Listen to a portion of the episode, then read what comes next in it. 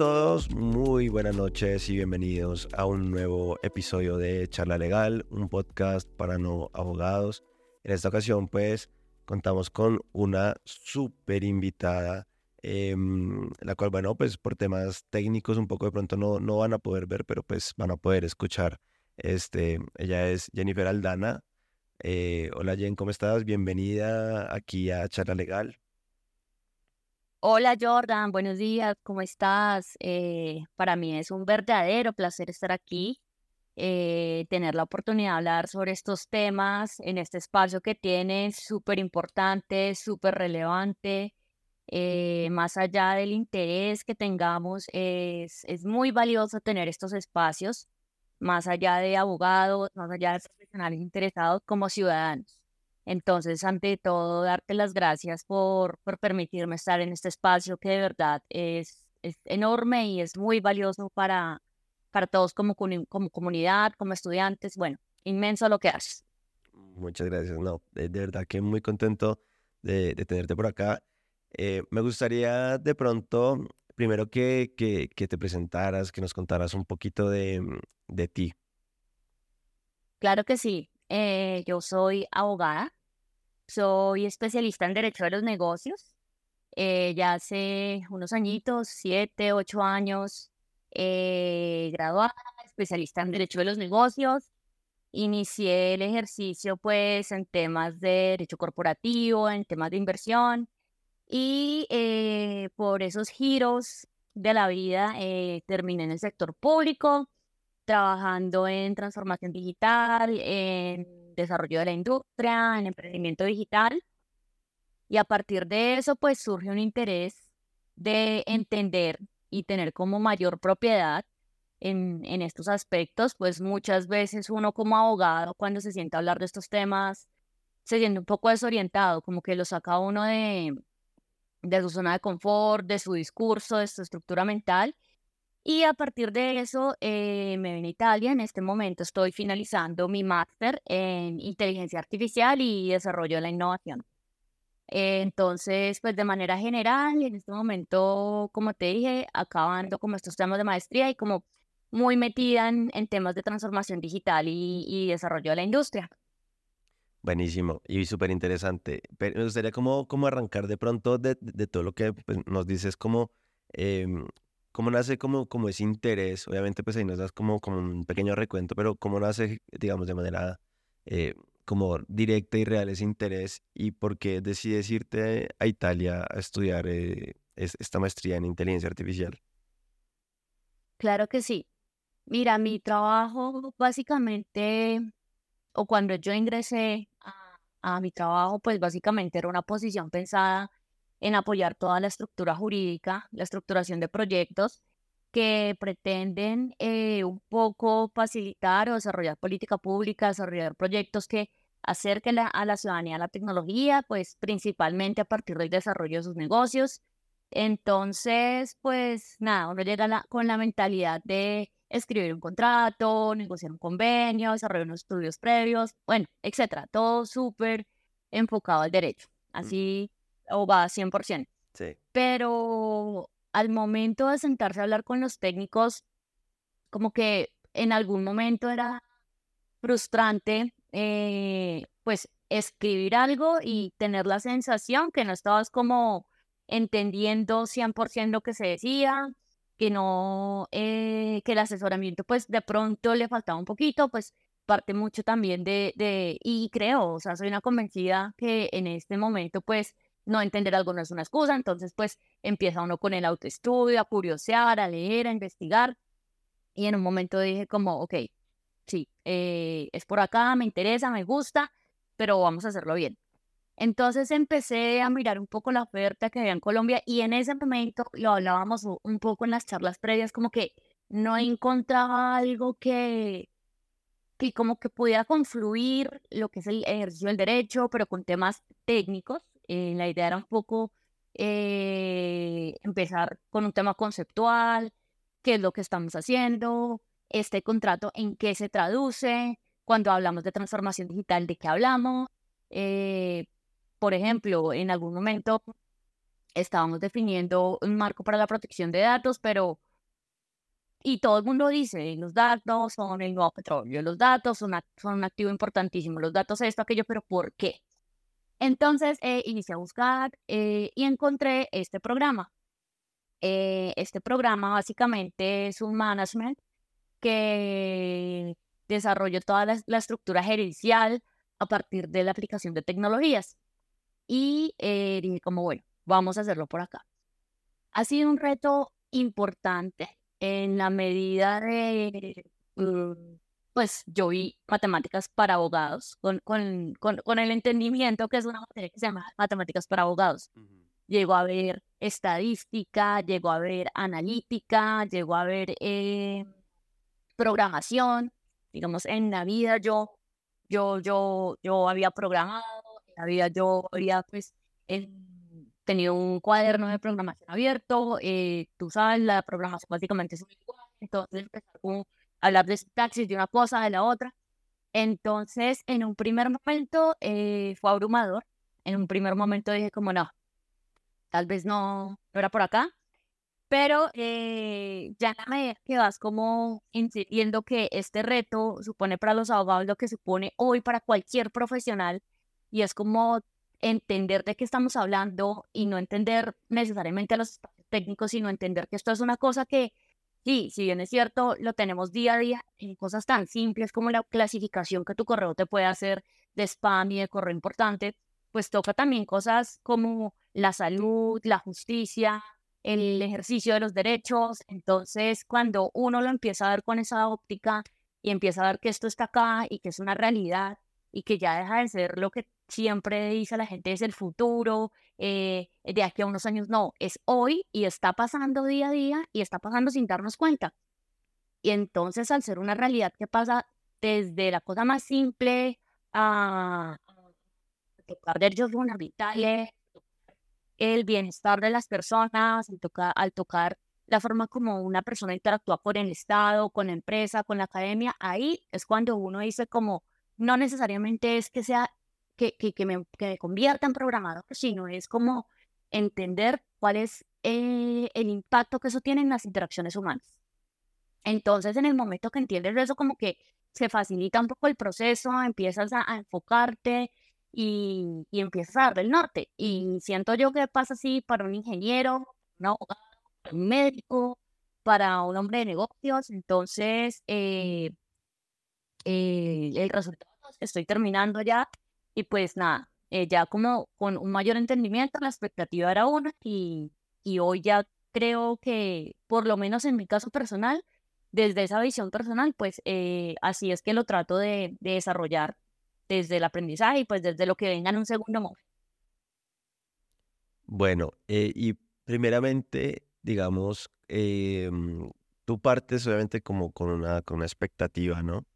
Me gusta preguntarte si de pronto como que encuentras esa expectativa y, y dos, de pronto no sé eh, hasta qué punto le puedas llegar a, mm, a, contar eh, aquí a la, a la comunidad de, de charla legal un poquito como qué es lo que has descubierto y de pronto desde ese punto de vista como razonable, que, que o cómo crees, eh, o, sea, de, en, tu, de lo que ves posible, ¿no? Dentro de las posibilidades, que va a cambiar el, el, ejercicio del derecho puntualmente, porque pues yo creo que es indudable que, que todas las profesiones se ven como, se están viendo impactadas y se han visto impactadas por, por la automatización de, de muchas actividades Em, y muchas tareas que, que, eran manuales o eran análogas, eran repetitivas, eran no sé qué. y el derecho es una de ellas. muchas de las actividades que hacen abogados están como llamadas a expirar de una u, otra manera. Pero tú cómo lo ves? Claro que sí. Mira, en mi caso personal, lo que funcionó, eh, funciona como todo en la vida. Yendo a las bases y a entender un poco de qué estamos hablando. Cuando hablamos de inteligencia artificial, ¿de qué hablamos? Entonces, sería importante iniciar compartiendo con la audiencia qué, qué es una definición de inteligencia artificial para el ciudadano de a pie, para el estudiante, para todo el mundo. Entonces, eh, todo empezó como a clarificarse en mí cuando, cuando acudí como a las bases y a las definiciones. Entonces, eh, ¿qué es la inteligencia artificial? La inteligencia artificial pues vale la pena resaltar dos cosas. Primero, que hoy en día no tenemos una definición estándar de lo que es inteligencia artificial. Mm. Todos hablamos de inteligencia artificial, todos eh, hablamos de los riesgos de la inteligencia artificial. Se dice mucho que los abogados vamos a ser reemplazados por el uso de la inteligencia artificial, pero ni siquiera hay una definición común ni en la comunidad científica, ni en la academia, ni en la política pública de lo que es inteligencia artificial. Pero una aproximación podría ser la inteligencia artificial es un campo de la informática, es un campo de la tecnología que se enfoca en desarrollar algoritmos. ¿Y qué es un algoritmo? Un algoritmo es una serie de pasos para cumplir una tarea determinada. Pasa por eh, la aplicación de eh, herramientas estadísticas, herramientas matemáticas, eh, herramientas que llevan a estos sistemas a realizar tareas que tradicionalmente requerían la intervención o la inteligencia humana. Y ahí tenemos un segundo problema si a mí, si a ti, si a cualquier persona le dicen, defina qué es inteligencia, pues también es un, concepto, un concepto súper abstracto. Entonces uno empieza a hablar como de cosas asociadas. No, inteligencia es aprender, inteligencia es tomar decisiones, inteligencia es poder eh, definir características.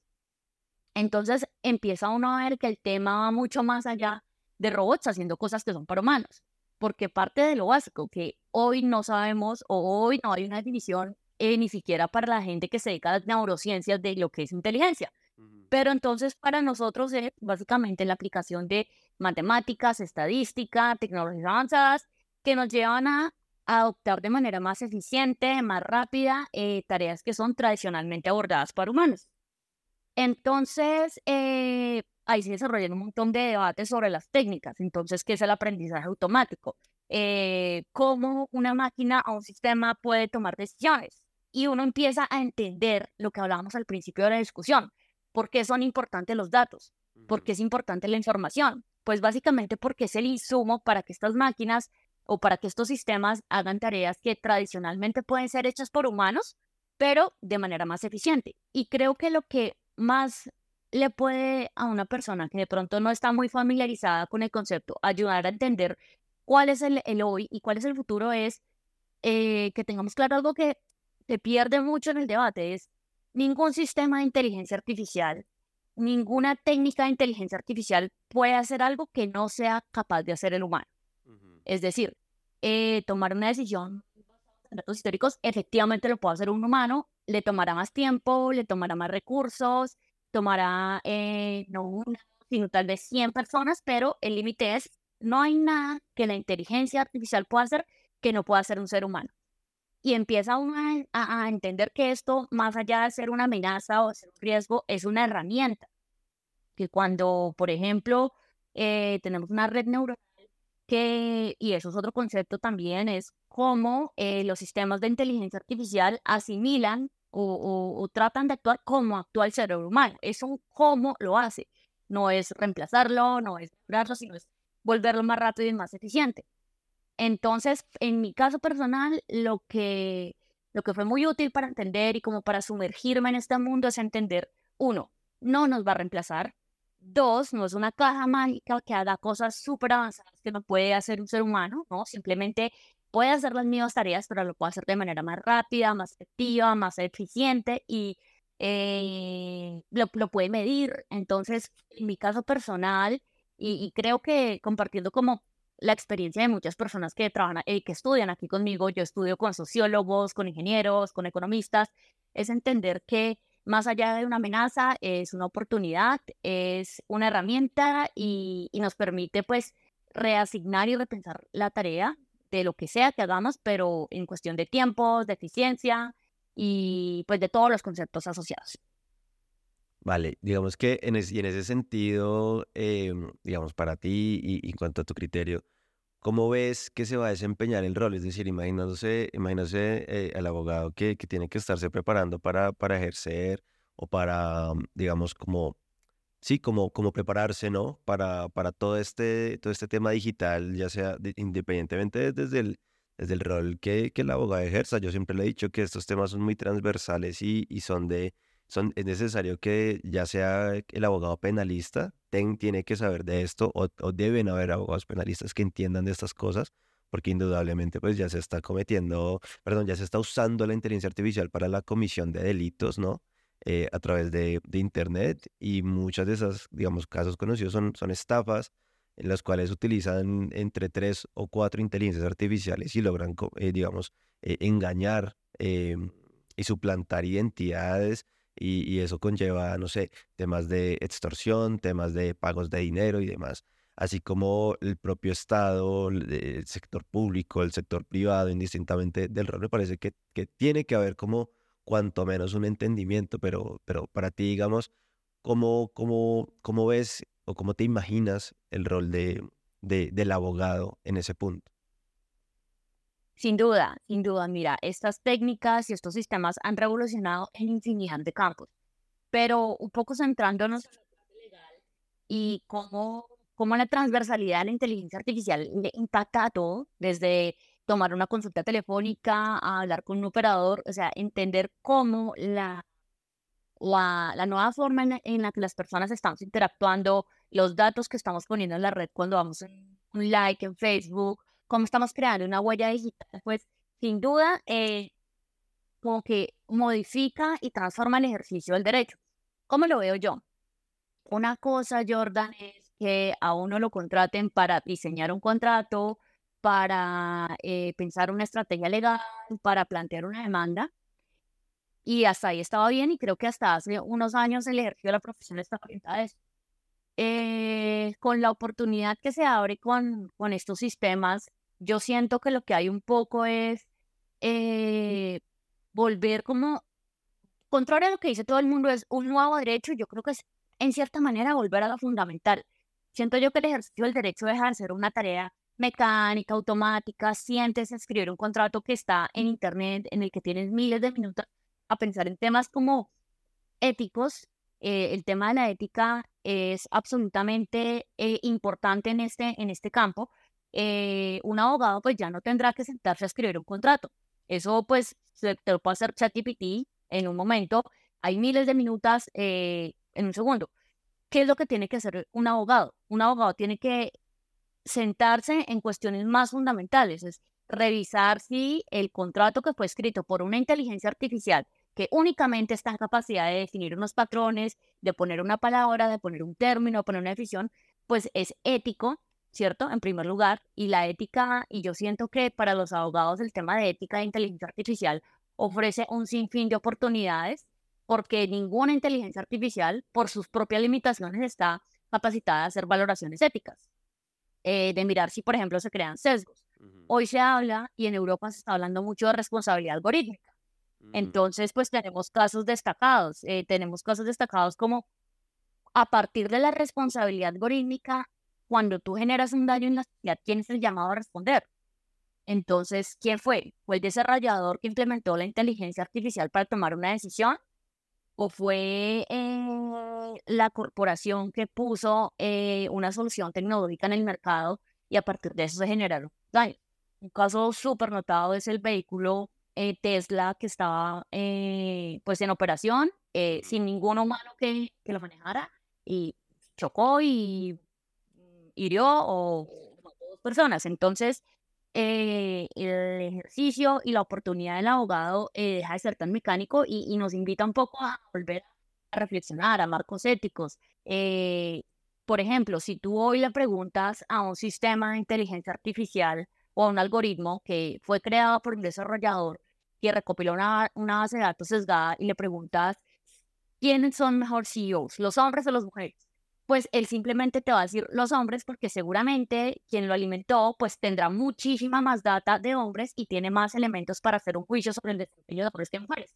Entonces, volviendo a la pregunta, eh, la responsabilidad del abogado sí o sí está ligado con la ética, sí o sí está con, con asociado con validar eh, los estándares en los que fueron desarrollados los algoritmos, sí o sí está determinado con eh, repensar los esquemas de responsabilidad eh, y está, está muy, muy, muy asociado en garantizar que lo que tenemos el sistema jurídico, pues simplemente no se ponga a correr en un sistema, no se diseñe un algoritmo, sino que eh, pues ponga a la persona antes que al, al, desarrollo.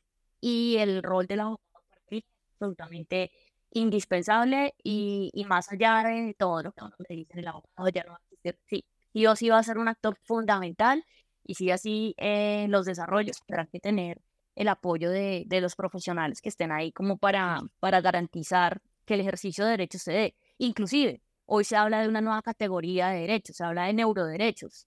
Entonces, sí es que los nuevos conceptos que, que se abordan ahí en, en, en, este tipo de avances, pues requieren como un validador en términos de equidad, transparencia, ética, eh, seguridad de la información, protección de datos. Bueno, son muchísimas cosas que ya no es como un, una persona solicitando a otra un desalojo de ordenamiento, sino como mirar que estos son, son derechos, están ocurriendo, hay violaciones, hay transgresiones y pues eso requiere como alguien que pueda articular esto con eh, lo que la sociedad define como justicia, derechos, acceso, bueno, y temas asociados. Súper interesante. Y esto, digamos, con lo que, con lo que dices, digamos, em, obviamente, digamos, desde mi punto de vista, ese, rol como ético también es indispensable. El problema está en que, em, no sé, lo veo personalmente en Colombia como que tampoco sea un, un asunto, por ejemplo, que las facultades, eh, digamos, como que destaquen por, por, por, por graduar abogados que sean éticos, ¿no? Eh, de hecho, creo que el de las profesiones donde se presentan más, más hechos de corrupción y demás somos eh, pues los abogados y tampoco alienta mucho, eh, digamos, cuando tú miras las cifras de las mejores facultades de derecho del país, de hecho suelen tener los índices de, de, de, mayor corrupción en abogados. Entonces, no sé, yo creo que hay un desafío bastante, bastante interesante que hay que abordar de, desde, no solamente digo yo desde la universidad, sino desde que nos formamos como persona, porque el tema ético es un tema que trasciende también las profesiones. La persona es ética o no, desde que lo forman en su casa, desde que, no sé, y, sale a la calle y toma las decisiones, digamos, correctas, ¿cierto? Moralmente hablando y, cada uno, y, desde el punto de vista como, como ético, de acuerdo a lo, que, a lo que considere que es o no es, ¿no? Pero mm, a mí me parece que, que, que es indispensable, pero también siento que tenemos, somos muy susceptibles a adquirir sesgos, nosotros los abogados, no sé, ideológicos, académicos, eh, no sé. Creo que, que también es como, tampoco es como un, una garantía que haya abogados en, en este tipo de procesos, porque adicionalmente nosotros como que, no sé si, si lo has visto, pero de pronto un poco en el litigio es como que e, ese depende, tiene mucho que ver y si, si tú llevas ese depende ese tipo de modelos es como que lo, siempre vas a encontrar la manera de poder hacer algo desde el punto de vista de la interpretación, ¿no? De lo, de lo que, de lo que se lo permite la ley y de lo que podría ser ético o moral, no sé qué, bla, bla, bla. Bueno.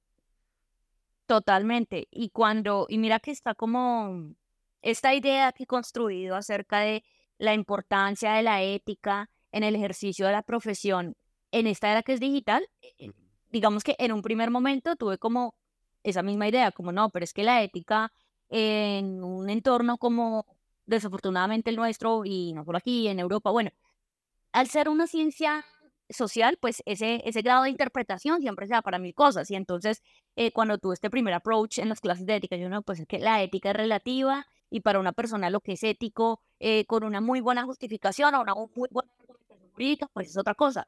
Pero mira que ahí también la, la, el desarrollo tecnológico nos da la mano y nos abre un sinfín de posibilidades. Hablemos de blockchain. Por ejemplo, blockchain nos permite en este momento establecer reglas claras que al momento que eh, el sistema entienda si se cumplen las condiciones, pues eh, podremos eh, verificar si una persona es candidata, hablemos, no sé, a un subsidio. Entonces, ahí la inteligencia, eh, perdón, la tecnología empieza como a suplir esos sesgos de interpretación que tenemos por la misma condición humana. Los sesgos se dan por cuestiones tan básicas como una primera impresión. Entonces, esto al ser una ciencia exacta, al apalancarse de matemáticas, al, apalancarse de tecnología, lo que nos permite es superar esa condición humana, eh, superar esos sesgos y eh, irnos a criterios objetivos. Pero de ahí la importancia que desde el mismo diseño de estos sistemas contemos con marcos éticos eh, eficientes, contemos con marcos éticos que nos permitan eh, garantizar las condiciones de acceso a derechos. Eh, en Europa en este momento se están dando las discusiones de un nuevo marco regulatorio para inteligencia artificial. Y cuando uno mira las discusiones, está orientada es que no podemos regular la, la tecnología en sí. Yo he escuchado también un podcast de, de, estos temas y un profesor chileno que en la región, en nuestra región, pues son pioneros en este momento y él ponía un ejemplo que es muy básico, pero también es muy diciente. El profesor decía, un martillo, un martillo tiene posibilidad de hacer daño, pero yo no puedo regular, eh, oiga, no le den la cabeza a otra persona con ese martillo porque lo mata. Más bien es como, miremos la generalidad, un martillo, herramientas para hacer viviendas, y es un ejemplo muy tonto si se quiere, pero cuando uno lo pone en, en la realidad de lo que está pasando, es como el diseño de tecnologías digitales nos puede ayudar a superar la subjetividad humana, nos ayuda a superar la misma condición humana, eh, sin dejar de lado que las soluciones, los productos, los proyectos son para, para personas eh, que tienen necesidades, que tienen acceso, que necesitan salud, que necesitan agua, que necesitan alimentos. Entonces es, es, es un reto enorme balancear esto superar todos los sesgos de condición humana, superar temas de corrupción, superar temas que van inherentes a, las mismas estructuras sociales. Y, el reto es enorme, pero las oportunidades pues inmensas también, todo por hacer en este campo.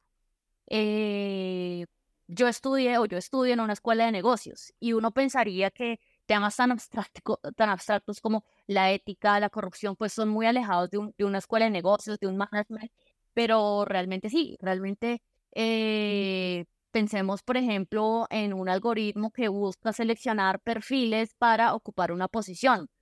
Pues debemos garantizar, todo, todo algoritmo es un algoritmo y será un algoritmo eficiente a la medida que exista un desarrollador que cuente con las capacidades de alimentar la data eh, o alimentar el sistema con la data que mejor le, le ayude a tomar decisiones. Pero entonces, ¿qué viene detrás? ¿Cómo capturas toda esa data? Entonces, en algún capítulo eh, hablabas tú de Cambridge Analytics. Entonces, ¿quién está detrás de cómo recolectamos esa data? Y una persona cuando sepa que da un like en Facebook, cuando sepa que pone una foto, que la foto que está poniendo a robar en Internet son datos en sí mismos. Entonces, ves todo el escenario que, que se abre ahí. Entonces, eh, a mí me pasa mucho que cuando empieza uno a hablar de estos temas, termina uno hablando de temas eh, o de asuntos sociológicos, psicológicos, de negocio, de empresa. Entonces, mira que siempre volvemos a este punto de que hay tanto por hacer y que eso requiere personas eh, informadas, que requiere la toma de decisión consciente y que eh, implica también una sociedad consciente de lo que está pasando en este momento eh, para evitar que pues por sus mismos propios actos uno termine creando una trampa y, y pues se generen inequidades, desigualdades, restricciones, que no, que, que no termine pasando lo que realmente queremos evitar y que la tecnología sea una herramienta pues más allá de una o un arma para, para transgredir derechos.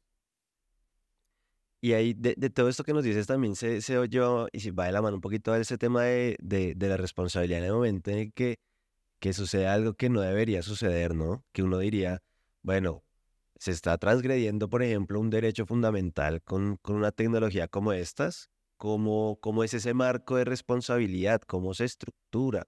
¿Cómo se puede, cómo se puede llegar a, este, mm, a un momento o a un punto en el cual quedemos satisfechos desde el punto de vista normativo, porque pues hay algo que a mí me preocupa y es, no sé qué tanto Europa esté comprendiendo lo que, lo que quiere intentar regular y no sé qué tanto eh, lo, sucede en Colombia, teniendo en cuenta que aquí ya hay proyectos de ley que afortunadamente pues han sido archivados, digamos, eh, porque pues no hay el suficiente entendimiento de lo que se pretende regular, ni siquiera se tiene claro qué es lo que se va a regular. Digamos, tú revisas los conceptos em, de lo que se supone que quieren regular y, realmente están, creo que, muy alejados de lo que, de lo que se está haciendo, digamos, desde el punto de vista tecnológico. Como que, lo, tú bien lo decías ahorita, es muy difícil, o sea, ya, ya es bien difícil obtener un concepto de, por ejemplo, lo que es inteligencia artificial. Entonces, ¿cómo hijo de madre voy a, lo, lo regulo? ¿Qué es lo que regulo? ¿Qué no toco? ¿Qué sí toco? Entonces yo no sé si, si de pronto Europa por estar en la carrera de, de, regular primero, ¿cierto? Y dar como un marco, realmente comprende lo que quiere hacer, porque sin dudas, em, aquí en Colombia lo que se va a hacer es un copia y pegue de lo que hagan en Europa. Y creo que eh, eh, eh, es positivo hasta cierto punto, pero también es un poco crítico y alarmante porque podría estar también frenando un poco la innovación y el desarrollo, ¿no? Totalmente de acuerdo, totalmente de acuerdo. Yo comparto esa visión y digamos que lo que más le da a uno a pensar es eh, quiénes están sentados haciendo la política pública en este momento. ¿Quién está sentado en este momento redactando el proyecto de ley? Eh, parte en muchas ocasiones desde el desconocimiento, parte en este momento sobre los temores. Eh, hablábamos al principio de la discusión que inteligencia artificial básicamente hoy es un nombre comercial, pero un nombre comercial que no tiene a consideración que pasa por la eh, aplicación de sistemas, por el uso estratégico de data. Entonces, creo que no solo nuestra región, sino el mundo tiene un problema de desinformación en este momento. Eh, y dos, eh, la, brecha que existe entre lo que tú muy bien llamaste hace un poco la carrera por la implementación de la carrera de la inteligencia artificial. Mm, seguramente nosotros vamos a tomar eh, inspiración de lo que en este momento está haciendo la Unión Europea, pero creo que el reto es, es, ser consciente de nuestro propio entorno y nuestra propia realidad. Eh, pretender que nosotros vamos a copiar un marco regulatorio donde los niveles de conectividad, de acceso a Internet en, en, nuestro país son por debajo de la mitad en este momento, eh, menos de la mitad de la población colombiana tiene acceso a Internet y muchas personas tienen que ir a las cabeceras de municipio a conectar Internet. Entonces, pretender que aquí vamos a regular de la misma manera donde existe, eh, de la misma manera que lo hace, perdón, un, un, un, país donde ya pues los problemas de conectividad y de acceso fueron superados, pues es un error. Lo que vamos a generar es más brechas.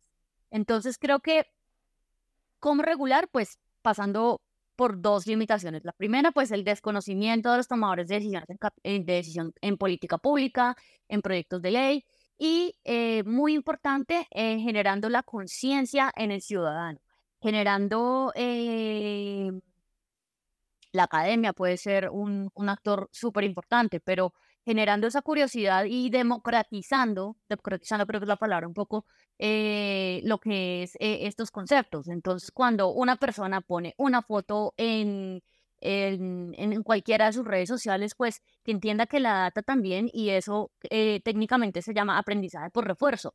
Entonces, que sepa que cuando tú posteas que estás en X restaurante, que pones que estás de tal manera, eh, los análisis de sentimiento, cuando tú pones un, un caption en tu, en tu foto donde dices que estás feliz, que estás triste, estás generando una data, estás generando una, una, una, huella digital, que eso en la práctica pues se, se, se convierte en insumo para la toma de negocios. Entonces uno siempre dice, ay, ¿por qué si estoy buscando mesas, en este momento el algoritmo me bota mesas? Entonces, un paso muy importante es entender, uno, las limitaciones de nuestro entorno.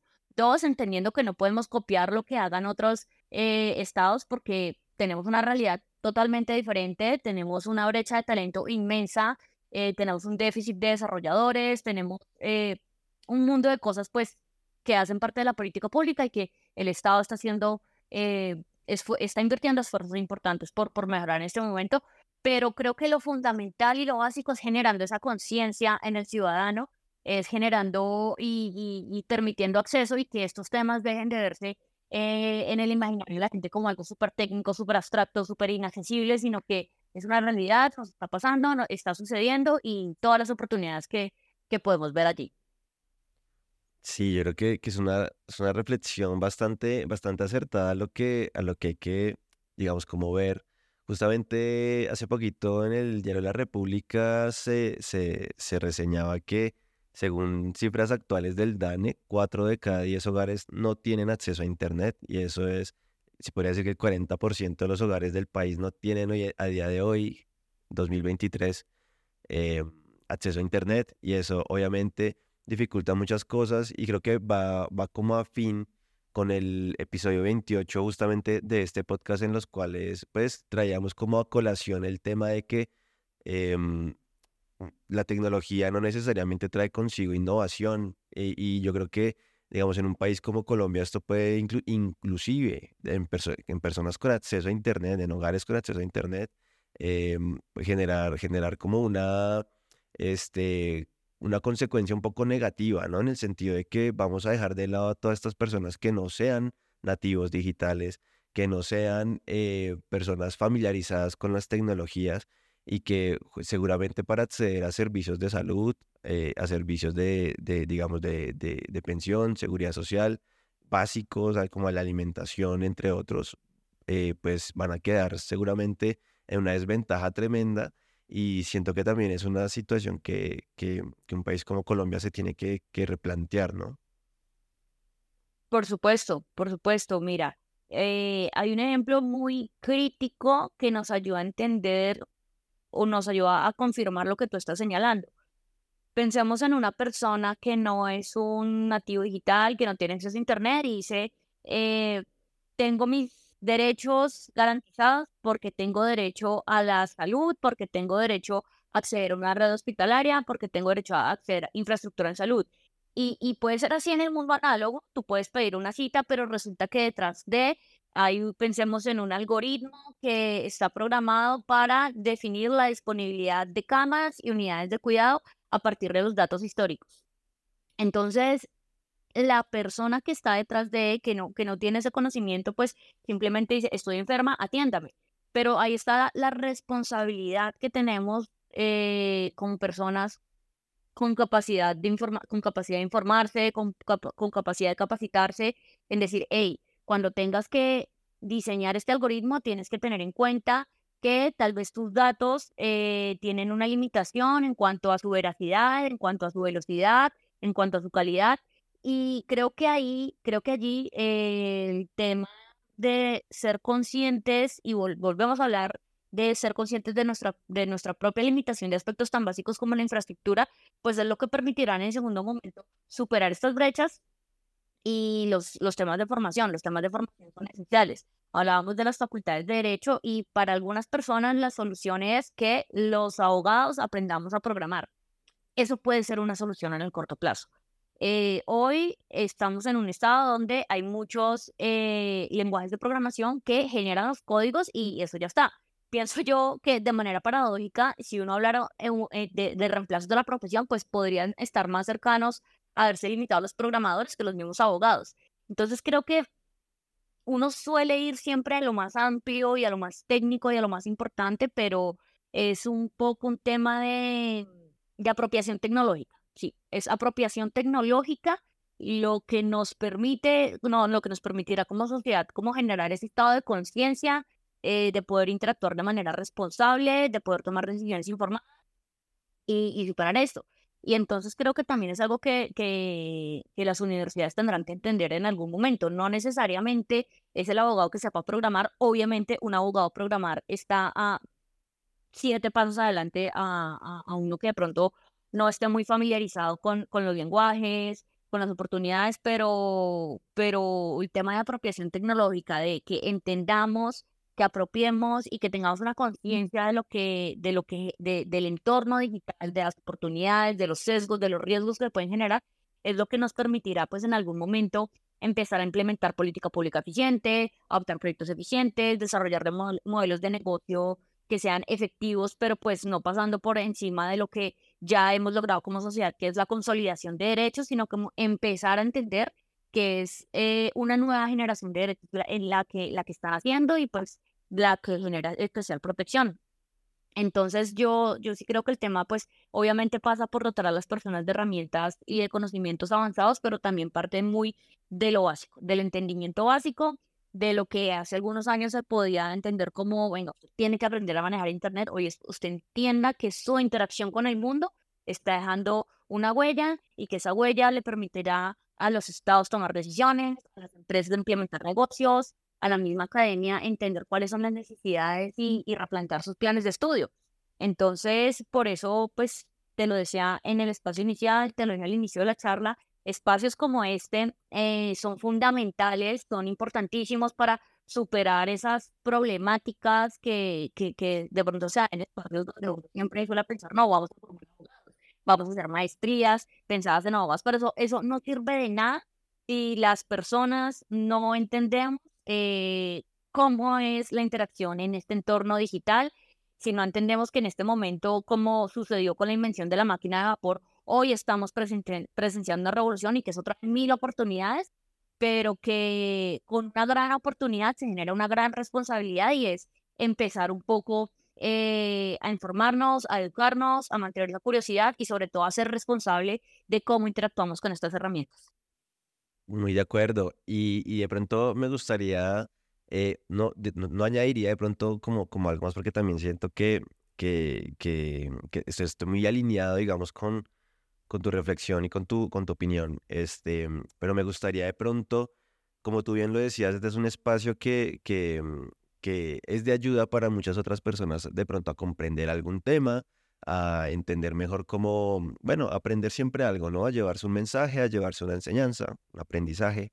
Este, y me gustaría que, que tú, eh, digamos que en esta ocasión, este episodio también, como que aprovecharas y, y, y, nos dejaras de pronto como, como un mensaje especialmente para todos aquellos eh, no abogados, precisamente, porque pues este es un podcast para, para abogados que no se sienten, digamos, como llamados a, mm, a seguir esa manera como tan tradicional y tan, tan, que no tiene nada de malo, sino que pues es tradicional, es como una manera ya muy, o sea, creo que la mayoría de abogados ejercen la profesión de manera muy similar, este, pero yo siento que hay quienes nos sentimos incómodos, que nos sentimos como llamados de pronto como, como hacer otras cosas, y para estas personas es este podcast, y para esas personas quiero que eh, les des como un mensaje especialmente eh, porque siempre surgen dudas, siempre hay como, como, como miedos, como, en fin, y sobre todo también hay mucho desconocimiento e ignorancia desde el punto de vista de no sé por dónde comenzar, quiero aprender de algo, pero no sé cómo arranco. ¿Qué mensaje le, le, darías tú de pronto como, como a estas personas? El mensaje que yo me hubiera dado hace algunos años es de pronto un, un llamado, establecer que esto no es el futuro, esto no es el presente, estas son discusiones que se dieron desde 1950, cuando se empezaron a definir qué es un, se empezó a construir una definición de qué es un sistema inteligente y que a partir de eso eh, han pasado mil cosas y solo hasta hoy donde pues el tránsito de, de, información es tan grande que podemos ver aplicaciones en los negocios, en la academia, en la política pública. Pero un poco lo que yo hubiese querido escuchar hace algunos años es, esto no es una cosa inaccesible a la que uno solo pueda eh, acceder eh, en el momento en el que decide, bien sea hacer una formación eh, de alto nivel en Colombia, en el exterior. Hay muchísima oferta, muchísima oferta en este momento que permite eh, empezar a dar unos primeros pasos en, en, estas tecnologías. Eh, programar, obviamente, es una cosa que implica una estructura mental, implica repensar cómo estamos aprendiendo, pero es como aprender un idioma, eh, hay muchísimas, muchísima, oferta de formación, hay muchísima oferta que es gratuita. Eh, en este momento el gobierno nacional ha implementado una política inmensa en temas de talento digital.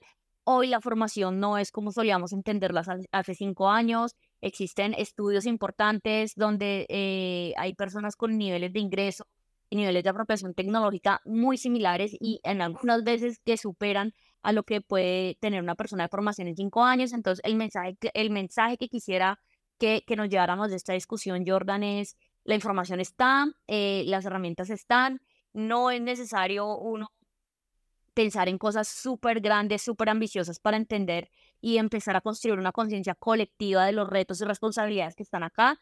Eh, si se da la oportunidad de, tener otro, eh, de explorar otros escenarios, bien sea de formación o laboral, bienvenido sea, pero pero, pero la información está, eh, los programas están y, y, lo importante es que con este grado de conciencia, con el entendimiento que es algo que nos pasa hoy en el día a día, eh, estar abiertos a aprender, lanzarse, arriesgarse y, y, el proceso definitivamente es una cosa eh, inmensa y pues nos permitirá no solo pues bienestar económico, bienestar profesional, sino empezar a, interactuar con una sociedad que, como te digo, no es la futura, no es la presente, es algo que se viene construyendo hace ya muchísimos, muchísimos, muchísimos años.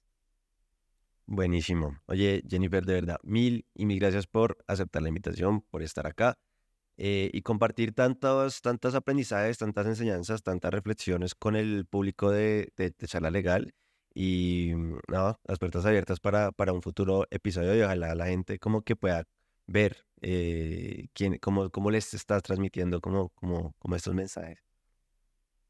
Jordan, a ti muchísimas gracias. Eh, celebro inmensamente este tipo de espacios, este tipo de discusiones. Eh, me parece increíble lo que haces y pues nada, esperamos haber podido contribuir o, generar como alguna inquietud en la audiencia y, y mil, mil gracias por el segurísimo que sí. Este, y bueno, para mi público de charla legal, quiero pues agradecerles como siempre el haber llegado hasta este punto, haberse escuchado este episodio. Espero les sea de mucha ayuda. Recuerden, eh, las personas que nos escuchan desde Spotify que tienen encuestas con las cuales pueden interactuar y eso también les va a ayudar como un poco a, a, saber como qué rumbo eh, puede seguir tomando el podcast. Eh, y nada, nos vemos como siempre todos los lunes en un nuevo episodio de Charla Legal a las 7 pm hora colombiana. Está saliendo un episodio nuevo, entonces nos vemos en una siguiente ocasión. Hasta luego.